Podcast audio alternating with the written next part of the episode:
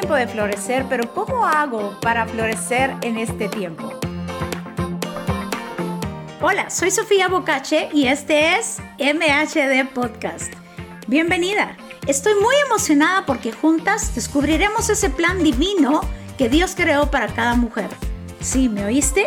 Tú eres esa obra maestra, ese diseño que con tantos colores y matices hacen de la mujer un ser excepcional. Descubramos juntas lo que Dios tiene para cada una de nosotras. Seremos empoderadas, desafiadas y retadas a vivir una vida plena en Dios. Así que empecemos.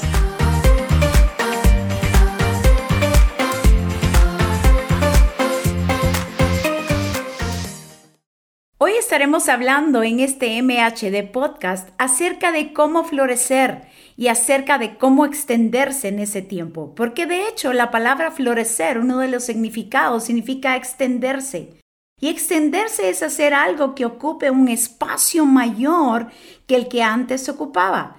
Ese es el deseo de Dios, que nosotros podamos extendernos en ciertas temporadas de nuestra vida. Recordemos que Dios trabaja por medio de temporadas y el deseo de Dios es que nosotros siempre nos extendamos hacia adelante, hacia lo que Dios tiene para cada uno de nosotros.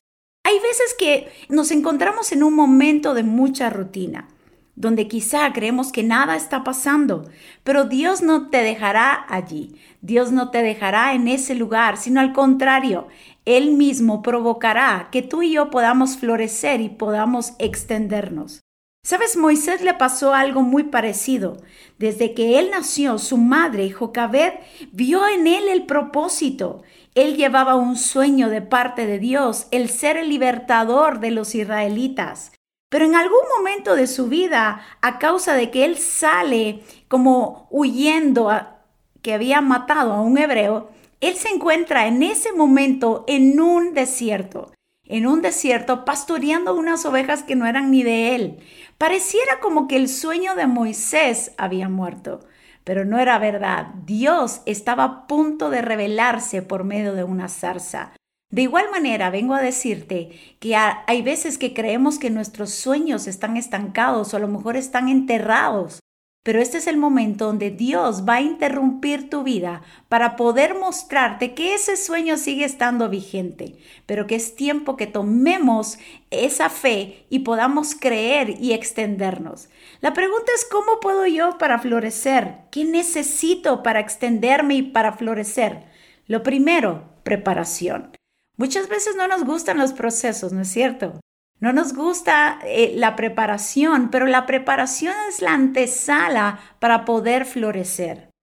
Sabes, hay una gran diferencia. Leyendo las escrituras que están tan ricas de tantas historias que podemos aprender, podemos ver la vida de Saúl. Sabes, cuando él fue ungido como rey, dice que tomaron una redoma de aceite. Una redoma es un frasco de aceite. A diferencia cuando ungieron a David, en 1 Samuel 16.1, tú puedes leerlo, dice que tomaron, llenaron el cuerno de, un, de aceite. Hay una gran diferencia entre un frasco y un cuerno, porque para poder derramar esa unción sobre David tuvieron que haber matado a ese animalito, tuvo que haber habido un sacrificio. Hay momentos en nuestra vida donde queremos florecer, queremos extendernos, pero no queremos sacrificarnos, no queremos prepararnos. No queremos dejar muchas cosas y poner en práctica otras que nos van a llevar a ese florecer. Si algo necesitamos es prepararnos. Sabes, Dios nos prepara y nos enseña antes de mostrarnos. Si algo aprendió Moisés, hablando de nuevo de Moisés, es que él fue enseñado en la paciencia. Estuvo durante muchos años eh, pastoreando esas ovejas. ¿Y sabías que las ovejas no son muy inteligentes? Las ovejas tienen esta característica que son un poquito tontas y son muy olvidadizas.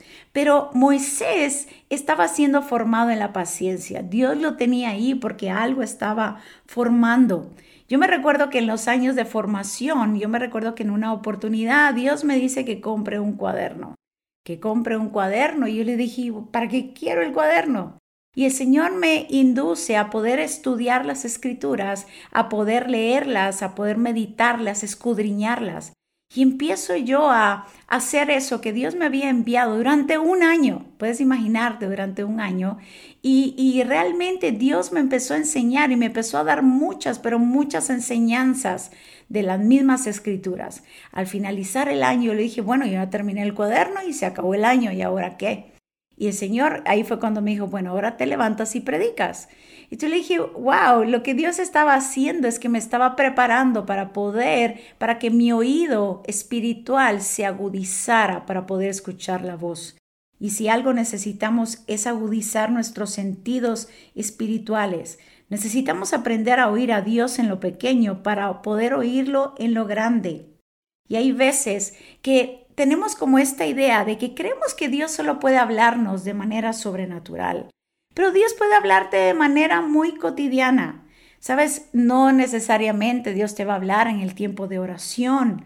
No, hay veces que vamos a estar haciendo cosas cotidianas y de repente vas a sentir esa voz, vas a escuchar esa voz a tu corazón que te habla y es Dios. Hay veces creemos que si Dios no nos habla con este sonido del trueno, del terremoto, del fuego, así como le pasó a Elías, no es Dios, pero Dios también sabe hablar mediante un silbo apacible. Sabes, yo tengo una caminata con Dios, me gusta salir a caminar y me gusta decirle, Señor, yo quiero caminar contigo porque necesito hablarte de muchas cosas. Y empiezo a platicar con Él de una manera pues muy natural y es ahí donde empiezo como a escuchar lo que Dios tiene que decirme en momentos de mi vida. Sabes, eh, necesitamos aprender a seguir instrucciones pequeñas en lo cotidiano para poder realmente ver este florecer en nuestra vida. Lo segundo que necesitamos aprender para poder florecer es renunciar a nuestros métodos o a nuestras formas. ¿No es cierto que cada una de nosotras muchas veces tenemos estos métodos, estas formas y creemos que solo es esa la forma? Sin saber de que a veces Dios nos pide que nos rindamos, que rindamos toda autosuficiencia, que rindamos aún nuestra fuerza, nuestros propios logros, para poder ver obrar a Dios en nuestra vida. Cuando Dios le habla a través de la zarza a Moisés, Dios le dice algo, Dios le da una instrucción y le dice, quítate las sandalias porque el lugar donde estás es santo. ¿Sabes qué es lo que le estaba diciendo Dios a Moisés? Le estaba diciendo, vamos Moisés, Quita todo aquello que se interponga entre tú y yo. Tiene que hacer una relación muy cercana entre tú y yo. Porque hay veces que creemos que nuestra autosuficiencia va a ver o va a provocar eh, alcanzar muchas cosas y no es cierto. Hay otra historia que he aprendido muchísimo y puedes leerla también y está en Génesis 30 14. Y es acerca, esta historia tiene que ver con dos mujeres dos mujeres, una llamada Raquel y la otra llamada Lea. Dice que Jacob amaba a Raquel, pero Lea, en esa época se podía tener dos mujeres, pero Lea era la que eh, podía tener hijos. Y Raquel estaba muy desesperada a pesar de que ella era la amada por Jacob, pero está desesperada porque no puede tener hijos, es estéril. Entonces sucede algo interesante en ese pasaje que te acabo de hablar. Dice que el hijo de Lea, Rubén, dice que fue y halló unas mandrágoras, unas mandrágoras en el campo y se las llevó a su madre Lea. Entonces cuando Rebeca se entera, le pide que por favor le dé las mandrágoras a ella porque ella estaba desesperada. ¿Qué son las mandrágoras? Algunos le llaman la manzana del amor y es que las mandrágoras tenían una creencia que curaban la esterilidad.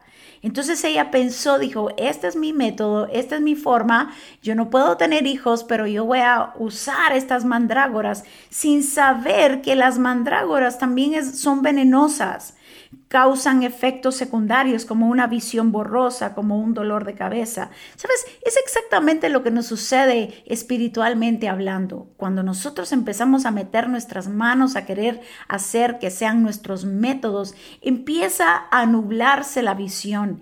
Empezamos a, a, realmente a cambiar esa visión que Dios nos ha dado. Nos empieza a dar dolores de cabeza hablando espiritualmente. Empezamos a frustrarnos. Empezamos a hacer alucinaciones cuando realmente solo Dios puede hacer la obra en nosotros.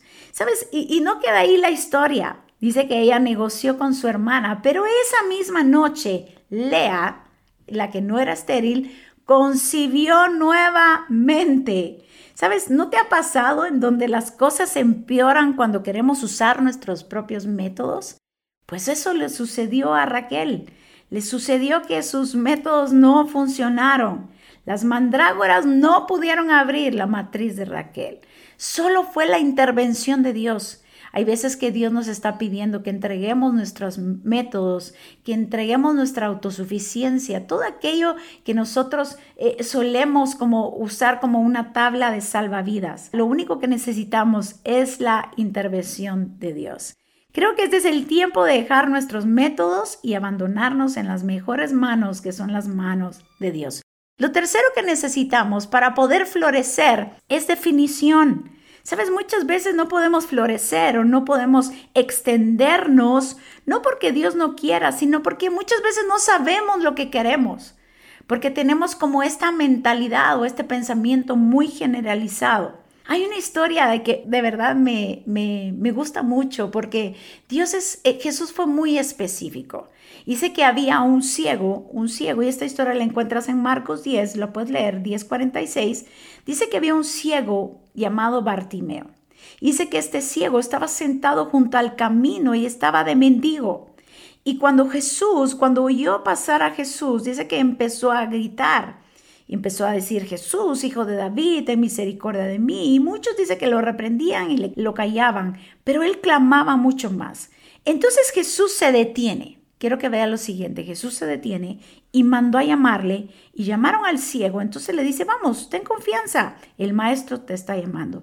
Y cuando él llega, cuando donde estaba Jesús, Jesús le hace la siguiente pregunta. ¿Qué quieres que te haga? Pareciera irónica la pregunta, y el ciego dice que le contestó, Maestro, que recobre la vista. ¿Por qué es que Jesús le hace esa pregunta? ¿Qué quieres que te haga? ¿No era obvio que Bartimeo necesitaba el milagro de la vista? Bartimeo no solo estaba ciego, estaba de mendigo. Entonces la pregunta de Jesús era muy directa. ¿Qué quieres? O sea, como que escogiera, estás de mendigo, pero también estás ciego, ¿cuál de las dos quieres que haga por ti? Entonces, cuando, cuando nosotros no sabemos qué es lo que queremos, no vamos a poder ser efectivas y no vamos a poder ver muchas cosas en nuestra vida florecer. Cuando todo es importante, nada es importante. Por eso necesitamos aprender a ser enfocadas y a pedirle a Dios de manera específica. Y hay veces que necesitamos definición, necesitamos concretar qué es lo que queremos, qué es lo que deseamos, cuál es la visión, la meta, cuál es la cima que queremos llegar, a dónde queremos llegar. Necesitamos concretar esas ideas, esos sueños, esas metas que tenemos en nuestra vida. Por eso dice Hebreos 11.1, es pues la fe, la certeza de lo que se espera. El problema es que muchas veces no tenemos la certeza, no sabemos lo, que queremos. A veces la gente se me acerca a personas, le digo, eh, ¿necesitas oración? Y me dice, sí, por favor, ore. ¿Por qué quieres que ore? Que Dios me bendiga. Pero esa oración es como muy generalizada. Sí, que Dios te bendiga en qué? En tu matrimonio, en tu salud, en tu relación con Él, en tus finanzas. O sea, necesitamos como aterrizar más la idea. Necesitamos ser específicas. Por ejemplo, a las solteras que a lo mejor me estás escuchando, necesito una pareja o quiero una pareja, Dios. Ok, está bien, pero sé específica cómo la quieres.